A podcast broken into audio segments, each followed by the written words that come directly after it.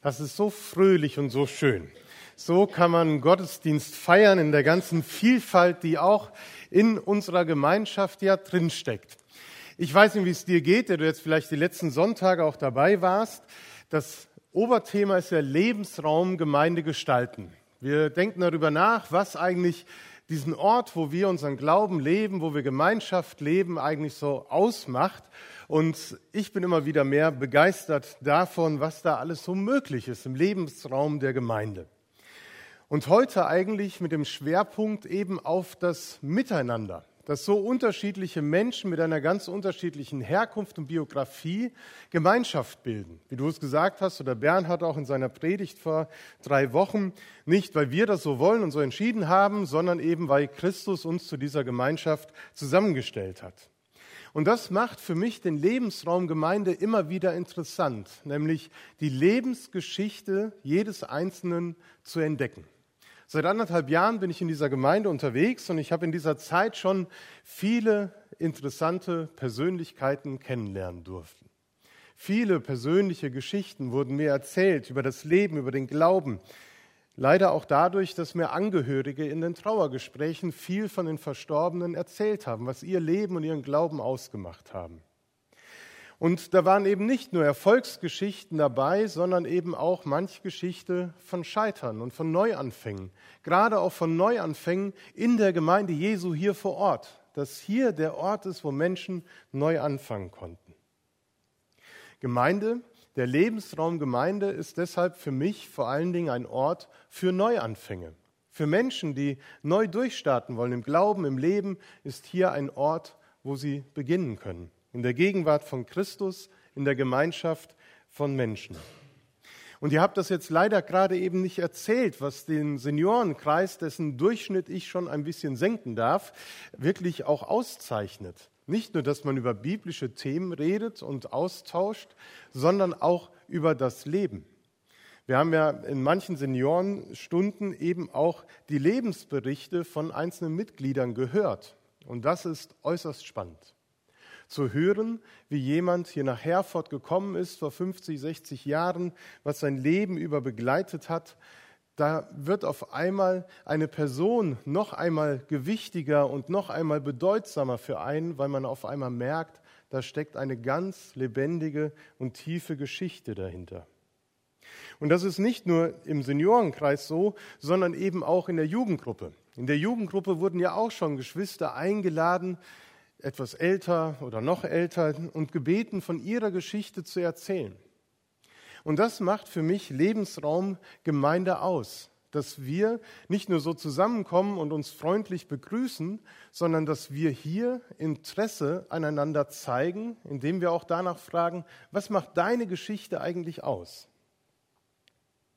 Ihr wisst, dass ich auch innerhalb unseres Bundes unterwegs bin mit dem Seminar auf Augenhöhe, das Miteinander der Generation. Da wollen wir Gemeinde unterstützen, wollen da mit Gemeinden arbeiten, wie das gelingen kann.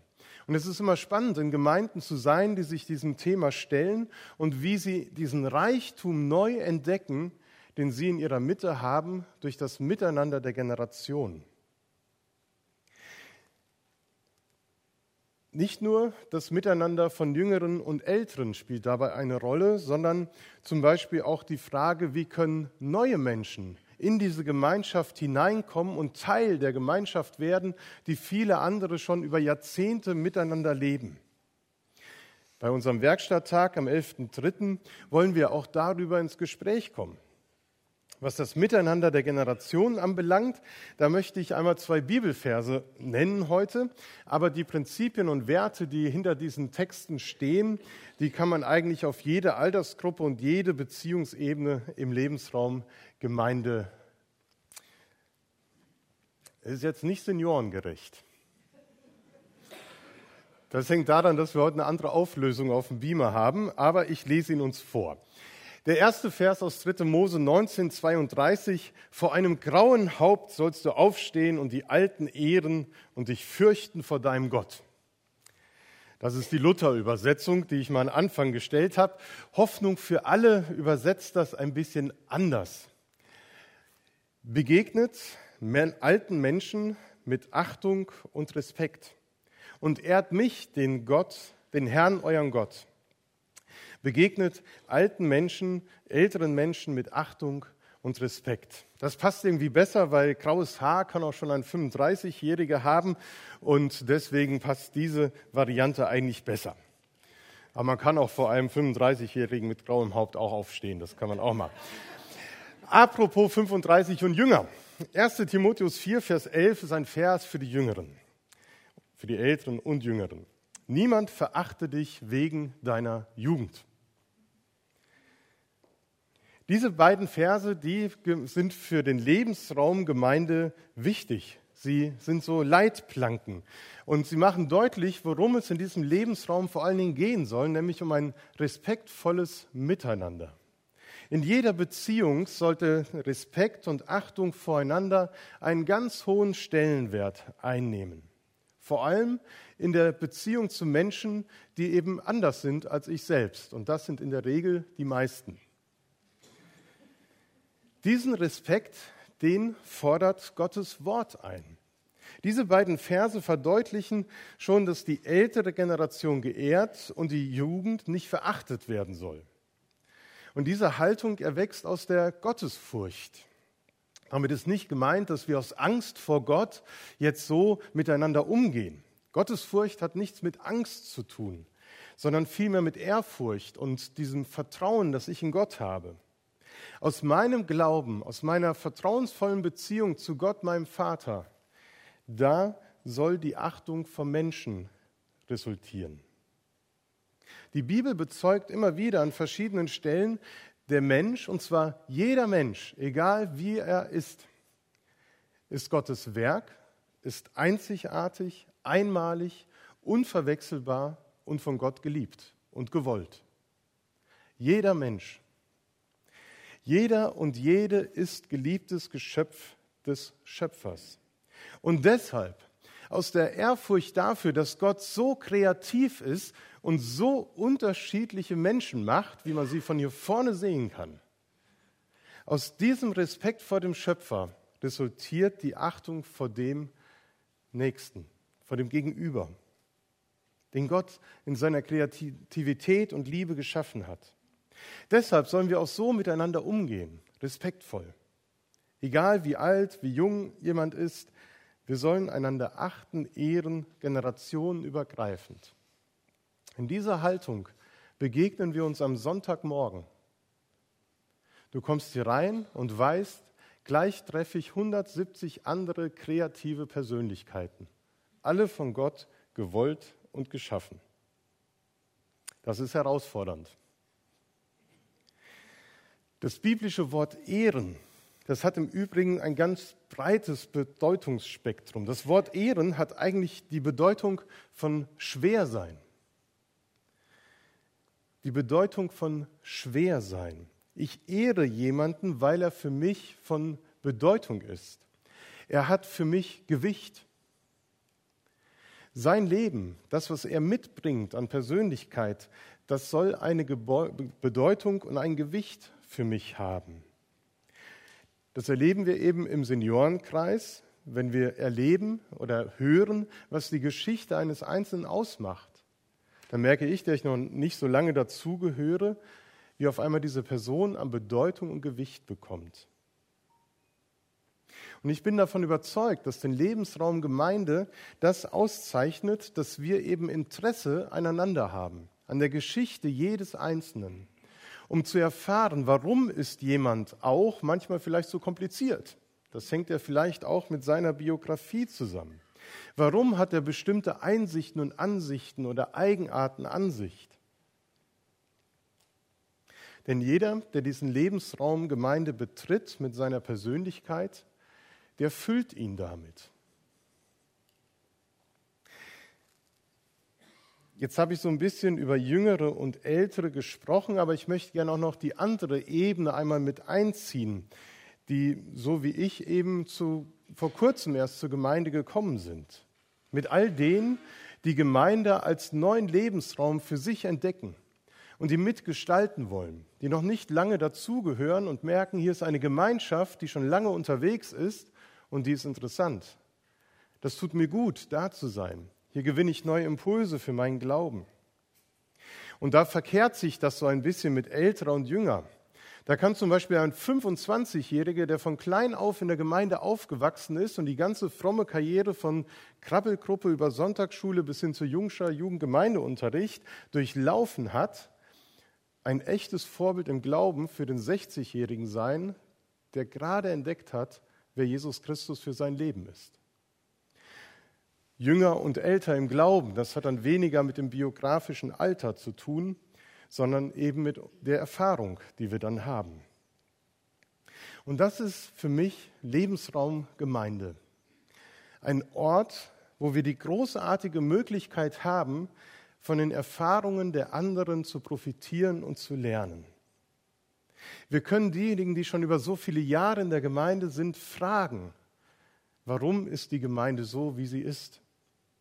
Wir können Jüngere fragen, die schon lange im Glauben sind. Sag mal, wie läuft das mit Gebet und Bibellesen? Wie machst du das? Obwohl man selber, der man älter ist, vielleicht so wenig Ahnung davon hat. Das ist das Schöne und Gute am Lebensraum Gemeinde. Nicht nur die historischen Momente in der Biografie eines einzelnen Menschen zu entdecken und zu sehen, wie wertvoll er ist, sondern eigentlich auch die historischen Momente in einer Gemeinde, die immer wieder im Gedächtnis bleiben werden und von Generation von Generation weitererzählt werden.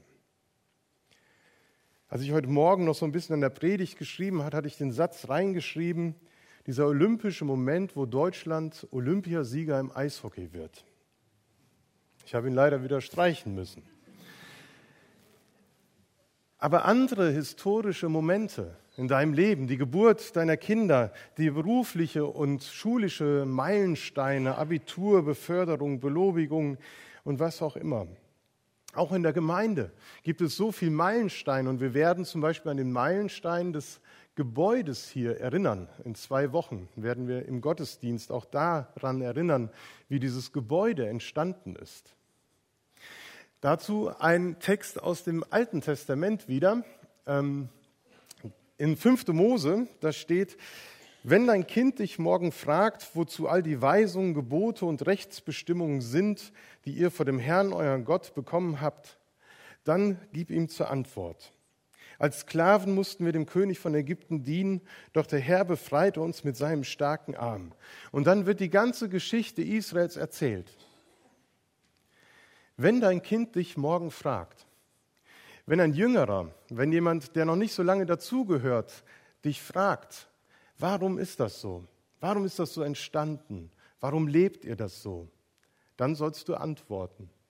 Und dann werden wir auch Geschichten erzählen können von dem, was uns als Gemeinde ausmacht. Und da wird deutlich, dass Traditionen wichtig sind, dass sie erhalten werden müssen, dass diese Meilensteine in der Geschichte von Menschen wie auch von der Gemeinde belebt werden müssen, indem man sie erzählt und sich daran erinnert. Diese Geschichten müssen erzählt werden, aber sie müssen auch immer wieder erfragt oder abgefragt werden. Meine Tochter Maya ist nun drei Jahre alt und es dauert nicht mehr lange, glaube ich, bis sie uns Löcher in den Bauch fragen wird. Warum ist der Himmel blau? Warum müssen wir nachts schlafen? Wo war ich, bevor ich geboren wurde? So sind ja so manche Fragen, die man auch gerne und reichhaltig beantworten kann. Manche von euch lächeln schon, die kennen das, glaube ich. Und ich habe in einer Predigt gelesen, jedes Kind muss die Welt für sich neu entdecken. Und deshalb sind Fragen so ungemein wichtig für ein Kind. Denn de, indem ich Fragen stelle, versuche ich die Welt zu verstehen. Und vor dieser Aufgabe, die Welt zu verstehen, sich ein eigenes Bild zu machen, steht jede Generation neu. Kinder müssen sich durch Fragen, Fragen und nochmals Fragen die Welt erschließen, in der sie leben wollen. Deshalb sind Fragen so wichtig für Kinder. Deshalb müssen wir uns Zeit nehmen, ihre Fragen ernst zu nehmen und ihnen nach bestem Wissen und Gewissen Auskunft geben. Denn nur so ebnen wir ihnen als Erwachsene einen Weg in die Welt. Zugegeben, Fragen können anstrengend sein und oft kommen sie ungelegen, weil wir gerade den Kopf mit anderen Dingen voll haben. Vielleicht haben wir es auch schon gewöhnt, Fragen, vielleicht haben wir uns auch schon abgewöhnt, Fragen zu stellen und nehmen alles so hin nach dem Motto, so ist die Welt nun mal, wir können auch nichts daran ändern. Ich finde, das lässt sich so wunderbar auf Gemeinde übertragen, auf den Lebensraum, den wir entdecken und erobern und erfragen wollen. Wie erschließt sich dieser Lebensraum neuen Menschen, die zu uns kommen? Ich stelle immer viele Fragen. Als Pastor habe ich da viele Gelegenheiten. Aber wie ist es mit anderen, die noch nicht die Kontakte haben, die nicht so im Mittelpunkt des ganzen Geschehens stehen? Wie finden sie Zugang zu, diesen, zu dieser Lebenswelt Gemeinde? Zeit nehmen für die Fragen der Jüngeren und der Neuen in der Gemeinde. Das ist ganz wichtig. Oder haben wir uns vielleicht abgewöhnt, Fragen zu stellen? Fragen wir noch, warum etwas so ist, wie es ist?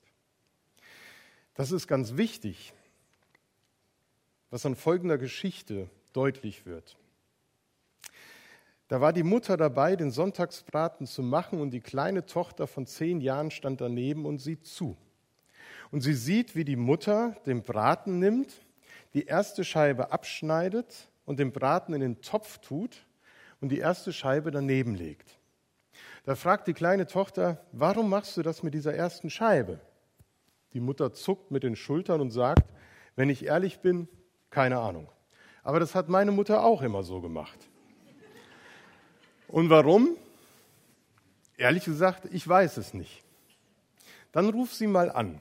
Also, die Mutter greift zum Telefon und ruft ihre Mutter an. Hör mal, wir braten gerade Sonntagsfahrt und so weiter und so fort. Warum hast du das so gemacht? Da lacht die Oma am Telefon und sagt, unser Topf war damals so klein. Da ging das nicht anders. Ich musste vorne was abschneiden, damit das nicht. Und beim letzten Seminar auf Augenhöhe, das ich äh, zusammen mit einer Kollegin durchgeführt habe, da hat sie für mich noch die Lieblingsgeschichte mittlerweile mitgebracht. Deswegen bitte ich euch mal aufzustehen, so wie wir das beim Vater Unser immer tun. Da gab es einen Pastor, der ist in, ich meine, es wäre eine ostfriesische Gemeinde gewesen, bin mir aber nicht sicher hingefahren und wollte zum Ende des Gottesdienstes mit den Geschwistern das Vaterunser beten. Und die sind aufgestanden und haben sich komplett einmal umgedreht und haben nach hinten geguckt. Könnt ihr gerne mal machen. Dreht euch mal um. Oh. Und dann betet die Gemeinde das Vaterunser voller Imbrunst. Dreht sich um, setzt sich hin und der Pastor steht natürlich vorne und fragt sich, was war das jetzt? Könnt ihr euch wieder hinsetzen keiner, keiner wusste, warum das so gemacht wurde. Und dann ist man auf Spurensuche gegangen. Man fand einen alten Bruder, der konnte sich noch daran erinnern. Früher, da hat man sich umgedreht, weil hinten ein Wandteppich mit dem Text an der Wand hing. Man wollte keinem die Blöße geben, dass er nicht textsicher war. Und deswegen hat die Gemeinde sich umgedreht und hat von hinten den Text gelesen. Der Wandteppich war schon lang wieder weg, aber die Tradition blieb.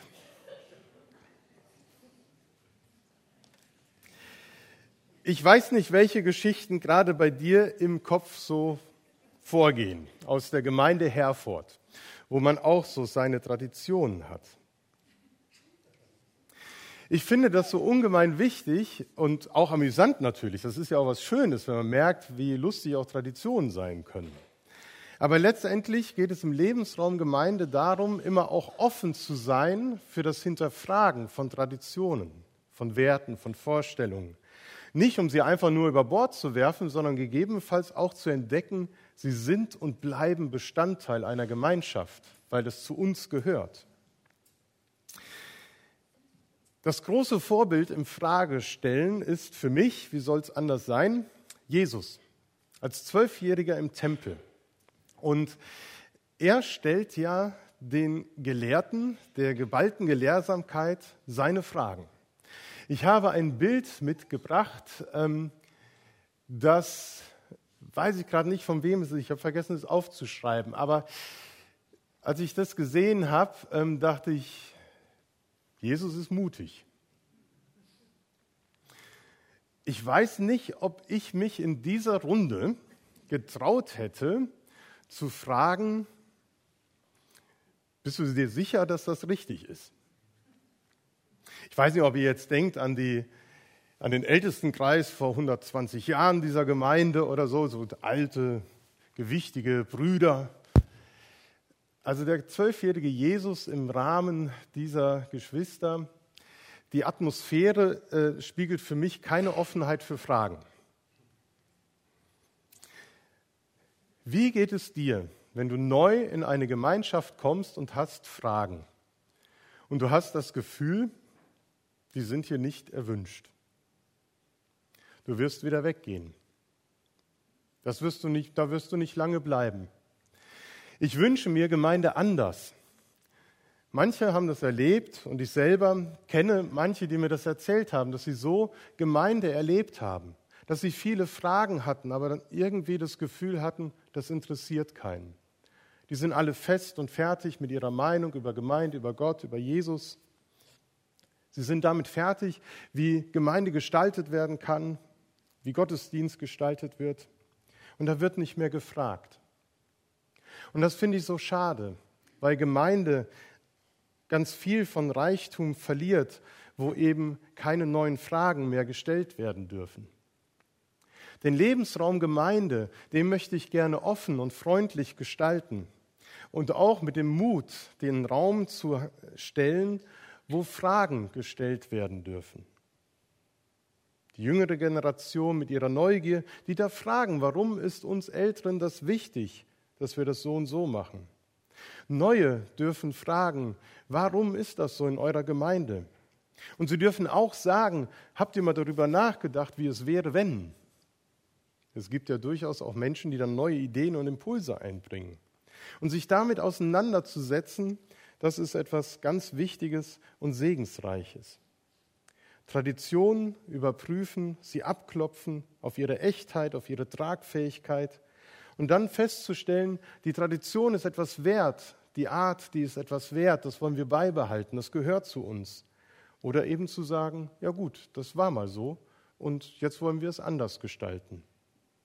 Auch das gehört zur Geschichte dieser Gemeinde dass Fragen gestellt werden durften und dass Gemeinde sich an vielen Punkten in ihrer Geschichte auch neu erfunden hat.